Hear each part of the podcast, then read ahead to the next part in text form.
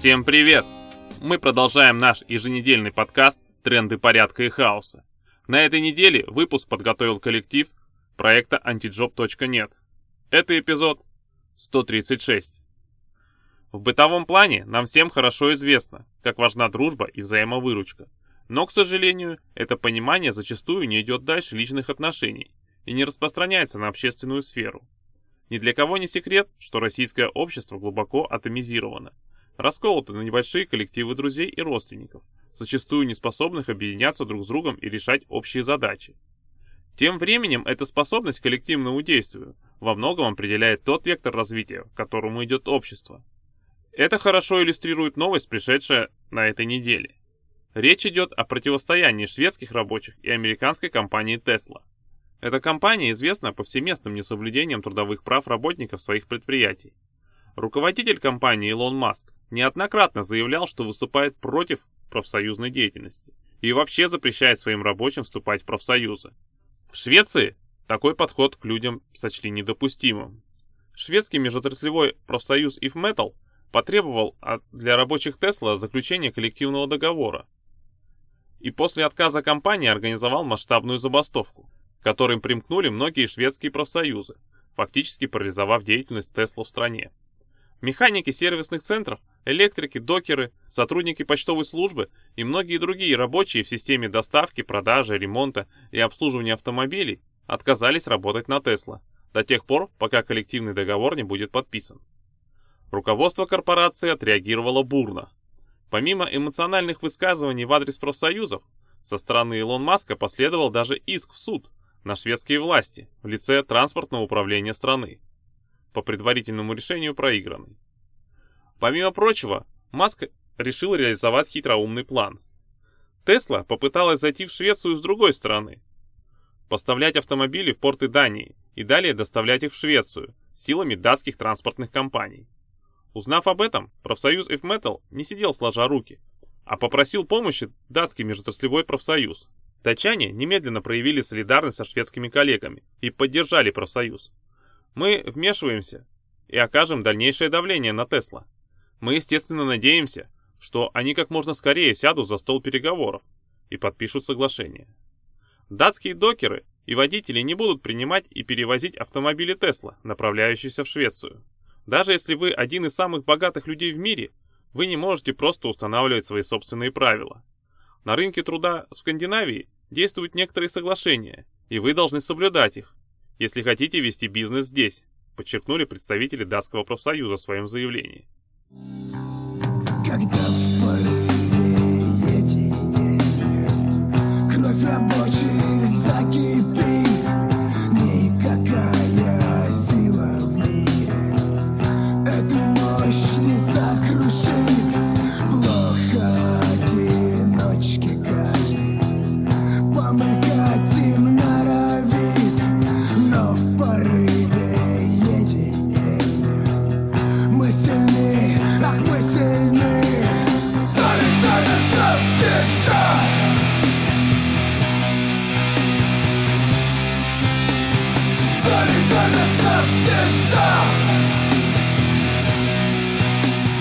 Эта история показывает, что в странах, где люди способны на коллективную борьбу, у различных начальников от бизнеса до государства гораздо меньше возможностей для того, чтобы продавить общество и заставить тысячи и миллионы людей жить по своей указке. К сожалению, было отмечено выше, дела в России с этим обстоят очень плохо, чем повсеместно пользуются власть и бизнес.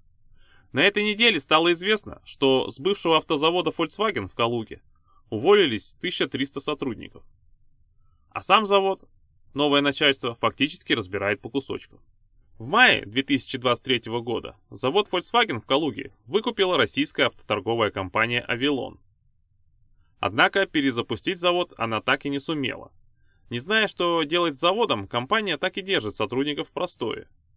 Летом начали говорить о том, что предприятие переквалифицируют под деревообработку. Однако власти опровергли эти слухи и пообещали перезапуск завода до конца 2023 года. Как обычно, отделались одними обещаниями. Завод застыл в простое до 29 февраля 2024 года. Постепенно на заводе начали избавляться от сотрудников, вынуждая их уволиться самостоятельно, чтобы не выплачивать им компенсацию в размере от 8 до 10 окладов. Межрегиональный профсоюз Рабочая ассоциация, сокращенная МПРА, рассказал о методах выдавливания ненужных сотрудников завода. Отмена доставки работников транспортом, обязательное высиживание простоя на заводе и, в конце концов, снижение оплаты простоя. В результате с бывшего завода Volkswagen уволилось около 1300 человек из 3700, оставшихся к 1 октября. На очереди еще 500 ненужных сотрудников. Их также обрабатывают, чтобы люди уволились по собственному желанию. По словам рабочих, новые владельцы попросту уничтожают завод. Помимо этого, лакокрасочный цех используется как крытая стоянка для автомобилей, произведенных в Китае. А вот кузовной цех пока что только зачищают под стоянку автомобилей китайской сборки.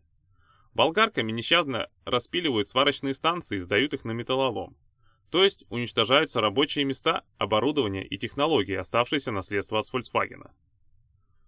Представители Союза МПРА обратились в госинспекцию, но оттуда пришли одни отписки. Сейчас профсоюз работает по вопросу коллективного иска в суд. Мы можем только пожелать им выиграть этот суд. Но проблема заключается в том, что развал автомобильной промышленности в России – это результат не только деятельности таких компаний, как Авилон. Это результат государственной политики. Импортозамещение – это сказки для идиотов, потому что развитием собственной промышленности нельзя вдруг резко заняться после того, как в жопу петух клюнет. И иностранные автопроизводители уйдут из вашей страны. Настоящее развитие требует долгой и последовательной политики. Тем временем, в 2022 году подготовку специалистов среднего звена в области машиностроения сократили в 14 регионах страны. А в 2023 подготовку таких специалистов полностью прекратили еще 7 регионов страны. То есть ни о каком развитии речи не идет. И преступная война с Украиной, из-за которой в России были закрыты иностранные автозаводы, это часть всеобщей деградации. Вы можете представить, чтобы Швеция начала войну против Дании? Сейчас мы можем видеть, как шведы с датчанами вместе нагнули международный капитал в лице Илона Маска. В их странах политики, которые бы под соусом псевдопатриотизма и псевдовеличия предлагали бы сеять кругом ненависть и разруху, просто не имели бы шанса на успех. И не имели бы они его именно потому, что там обществу нужны самые что ни на есть традиционные ценности – дружба, взаимовыручка и коллективная борьба с теми, кто покусится на всеобщие интересы. Способность к коллективному действию у общества не может возникнуть в один момент. Традиция объединяться и бороться воспитывается поколениями. Это доказывают нефтяники западного Казахстана. В Мангистауской области рабочие нефтяной промышленности постоянно сопротивляются произволу начальства. На этой неделе, 16-18 декабря, будет очередная годовщина трагедии в Жанаозене. Тогда, 16 декабря 2011 года, забастовка работников Озин Мунайгаз вылилась в столкновение с полицейскими. Полиции были убиты 15 человек. Сотни были ранены и арестованы. Многие задержанные были подвергнуты пытками. На следующий день в поселке Шетпе в столкновениях с полицейскими погиб еще один человек. 27 марта 2012 года в Актау начался Судебный процесс по обвинению 37 человек в участии в беспорядках. Приговор был оглашен 4-5 июня 2012 года. 13 подсудимых были приговорены к лишению свободы на срок от 3 до 7 лет. 21 подсудимый был приговорен к условному наказанию или наказанию с одновременным применением амнистии. Трое подсудимых были оправданы. Еще три человека получили сроки решением областного суда. Этим трагическим событиям предшествовала длинная череда забастовок работников дочерних компаний государственной ком... нефтегазовой компании «Казмунайгаз», «Каражан Басмунай» и «Озин Мунайгаз». Начиная с 2010 года на нефтяном предприятии «Каражан Басмунай» тянулся трудовой конфликт, ходе которого достаточно большая группа работников начала требовать улучшения условий труда и повышения его оплаты. Забастовки первоначально проходили на территории месторождения Каржанбас в районе Актау с 17 мая. С 26 мая к ним присоединились работники производственного филиала Азинмунайгаз в районе Жанаозина. В районе Актау 17 мая бастовало уже более 700 рабочих, а компания за 10 дней потеряла 1,6 миллионов долларов вероятного дохода. В забастовку Жанаозине было втянуто с первого дня полторы тысячи нефтяников. 2 июня в Октау произошла массовая акция бастующих на площади перед Акиматом Мангистауской области, в ходе которой они безуспешно пытались встретиться с Акимом Крымбеком Кушербаевым для передачи ему обращения главе государства Нусултану Назарбаеву. После начала забастовок из нефтегазовой отрасли было уволено несколько сотен протестующих рабочих. Кроме того, бастовавшие рабочие постоянно подвергались нападениям, которые, естественно, не расследовались полицией. 30 января и 15 февраля 2011 года заместитель руководителя профсоюза профсоюз работников Каражан-Баса Асланбек Айдарбаев подвергся избиению и вооруженным угрозам, а его дом в ночь с 19 на 20 мая был подожжен неизвестными.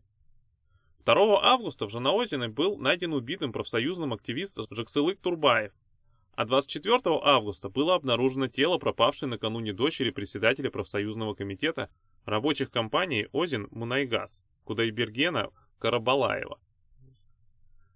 Однако представители ДВД Мангистауской области заявили, что какой-либо связи между произошедшим убийствами и забастовкой не прослеживается. Правительство Казахстана в течение 7 месяцев никак не реагировало на требования бастующих нефтяников. В итоге все закончилось трагедией. Но закончилось ли? Нынче все, кому не лень, в интернете каждый день обсуждают главную тему события в Жанаозень. Одни видят руку Америки, другие тихую Китая тень. Бунт, кучки бандитов, народный гнев на зажравшихся богатеев. КНБшники, блогеры, маньяки, идиоты, национал-патриоты. Все строят догадки, чья же это идея, затея. Откуда ноги растут от этих событий, можно ли было избежать кровопролитий? Официально 17 погибших, десятки раненых, пропавших без вести нет. Но есть и другая инфа, провокационный бред. На данный момент более 50 погибших, сотни раненых, есть пропавшие без вести.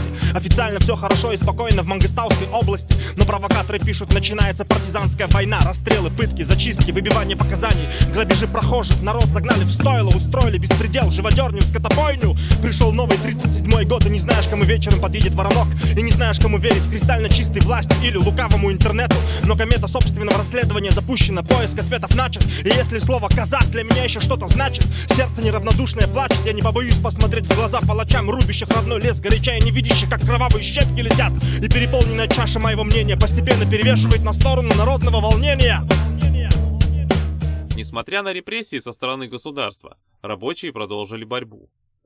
Особенно она усилилась во время восстания казахов против власти в январе 2022 года и после этих событий. И на этой неделе снова пришла новость.